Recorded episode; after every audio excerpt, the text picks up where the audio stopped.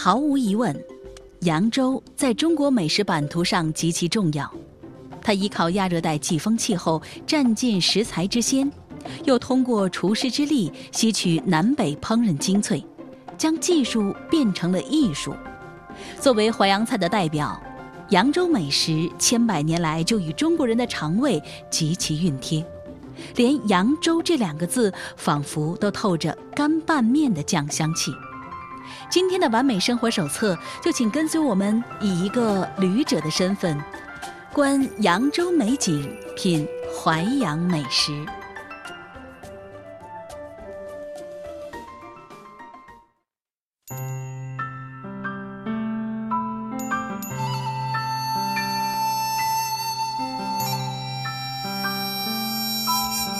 要说游扬州，不仅仅可以在烟花三月里去。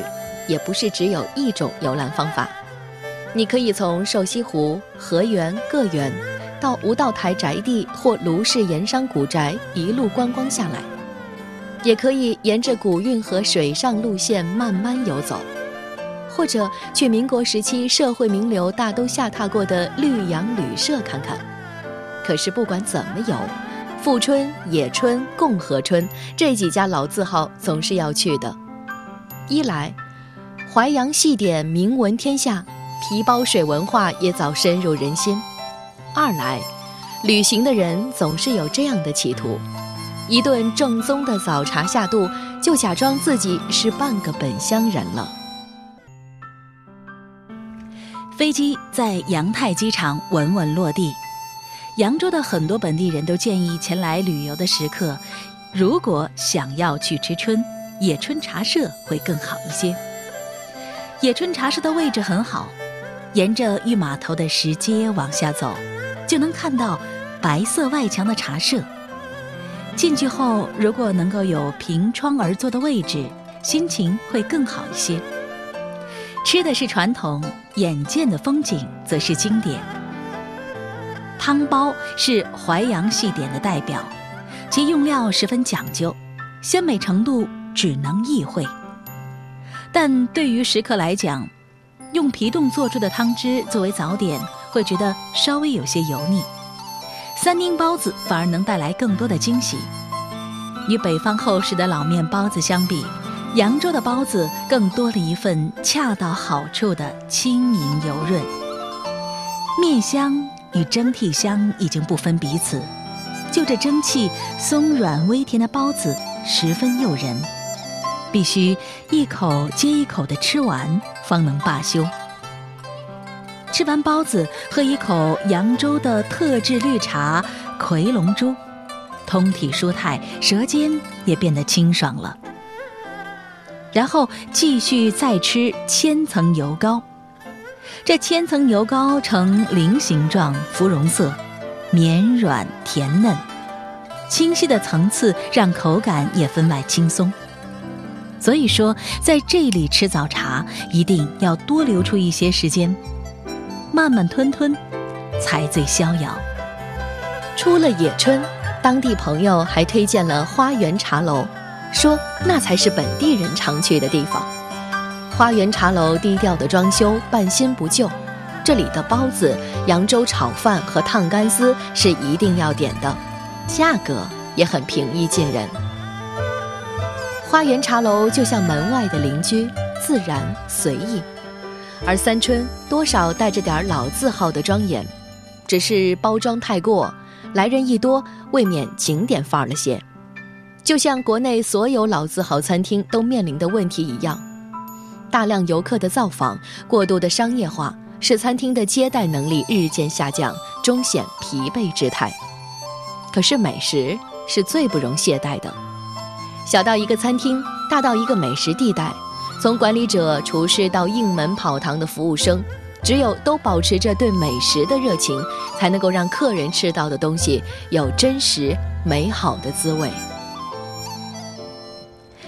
点心是了解淮扬菜的前头兵，但要深入了解淮扬菜，还有很多内容需要深入。如果你曾经做过网上攻略的话，你会发现有很多朋友。推荐官邸，说那是一处新的时尚的餐厅。看起来它的名气在扬州也是不小。如果你打车和司机一提，他便知道目的地所在哪里了。不过在这里呢，要顺便说一句，扬州不愧是一个旅游城市，出租车司机非常的热情，而且几乎没有发生过拒载的情况。在下车的时候，司机还会反复叮嘱乘客要带好随身物品，这一点让人感觉很贴心。下车后望去，这座官邸的民国风格的建筑非常摩登，很能够吸引人想进去看一看。在这里，你能够尝到大煮干丝、文思豆腐、烩鲢鱼头和狮子头，味道都是不错的。淮扬菜有两大特点让人着迷，一是它的功夫。扬州三把刀中的厨刀，就是说这种出神入化的刀工。而大煮干丝和文思豆腐就是完全可以展现刀工的经典代表。不知道当年究竟是什么激发了文思和尚的文思，才让他以如此细腻极致的手法制作出这道汤羹。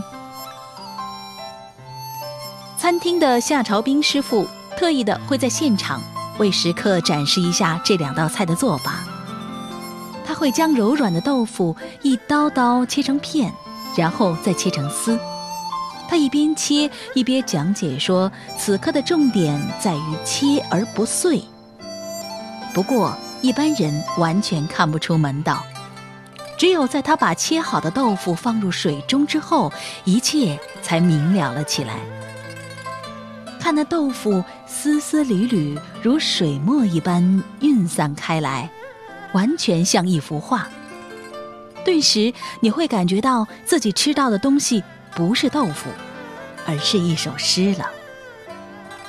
再说大煮干丝，劈豆干必须先过这一关的，这也是练刀工的最好机会。劈的时候要注意刀面始终和砧板保持平行，一刀就是一刀，一气呵成，不能拖泥带水。否则，劈出的香干厚薄不均、粗细不等。看着夏师傅非常熟练地切着，参观者完全能够体会到上下翻飞、旋如风、全凭意念、掌刀工的意境。这种刀感，只有在长时间的刀与案板的碰撞磨合中才能形成。这两道菜会让人觉得开始抓住淮扬美食的一点精髓了。出神入化的厨艺的确能把普通变成神奇。淮扬菜总是带给人很多惊喜和意外，正如那么简单的豆干居然能够成为淮扬菜中的经典一样。夏师傅解释说，这正是淮扬菜的特点之一——暗香复味。豆干。本来没什么特别的味道，但是与鸡汤同制，鸡汤的鲜味儿就渗入到豆干之中，让本来没什么味道的豆干也隽永芬芳了。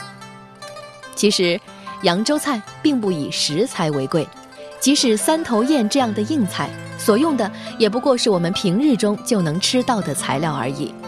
其中的鱼头用的是鲢鱼，猪头不用解释。蟹粉狮子头也是以形取义，实则为猪肉。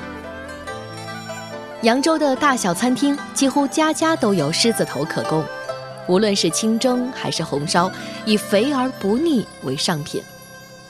粗切细斩，既考验刀工，也考验厨师的态度。如果以绞肉馅儿为基础，那狮子头就失去了仪式感，缺乏可咀嚼的内涵。所以，我们通常理解的贵。其实主要还是体现在日积月累的刀工上。现在有多少厨师能有这样的功底呢？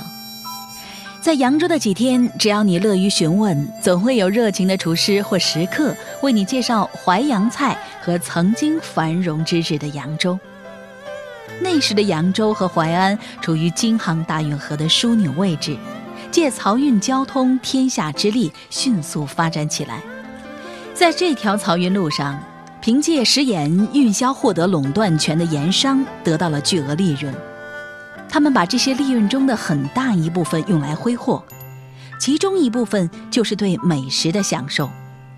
从当地人的描述里可以看得出，他们对这种纵情挥霍，一方面抱怨，一方面又没那么深恶痛绝，因为这些盐商的生活品味。在客观上促进了扬州从园林建筑、书画戏曲到美食文化的蓬勃发展，也正是在那个时期，淮扬菜开始精美和昂贵起来，或者说讲究起来。现在，我们只能从文字和书画里怀念曾经盛极一时的扬州了。不过，扬州菜真正的里子是烟火氤氲、平易近人的，扬州的慢。扬州菜的妙，有时反而体现在那些提着菜篮子逛菜市场的居民身上。这些一代代浸染在历史里的当地人，似乎才能解释盛大背后的平凡。在淮扬菜里，河鲜、水芹、蔬菜用的最多，它们并非难得之货。像苏东坡在《扬州以土物记少游》中提到的鲜蓟、紫蟹、春唇、姜芽和鸭蛋等。或者郑板桥描述过的嫩笋和石鱼，食材并不昂贵，品质却非同凡响。而优质的本地食材是很多人为淮扬菜所着迷的另外一个原因。淮扬菜这么美，但是在其他地方为何难觅踪迹？狮子楼大酒店年轻的吴松德总经理认为，抛开刀工复杂、做法精细之外，食材。可是影响淮扬菜品质的关键。虽说现在运输方便了，但是毕竟不如本地采摘来的水灵，特别是河鲜类的产品。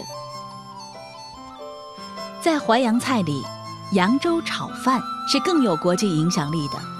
但这道菜点合一的传奇所用的主角儿，也不过是米饭和鸡蛋。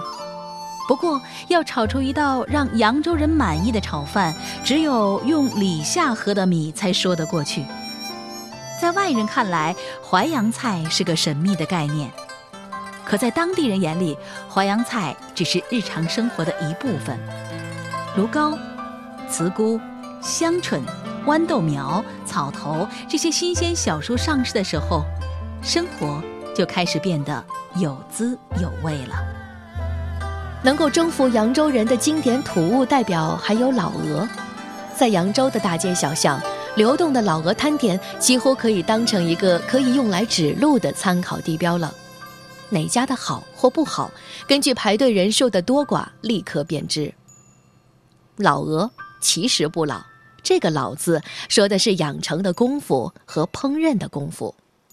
老鹅好吃，细嫩的肉质，馥郁的香气，适当的嚼劲儿。都想让人多买一点儿带回家与家人分享。淮扬菜可以称为中国四大菜系之首，其刀工、火候以及摆盘等各个环节都是颇具讲究的。落座富春茶社八角小楼，品尝正宗传统的洋派早茶，聆听每一道菜的历史渊源，仿佛穿越时空，找到了乾隆皇帝三下江南的原因。我想，大凡对扬州有好感的人，都会涌出“念念江南不舍离，一半勾留淮扬菜”的感受吧。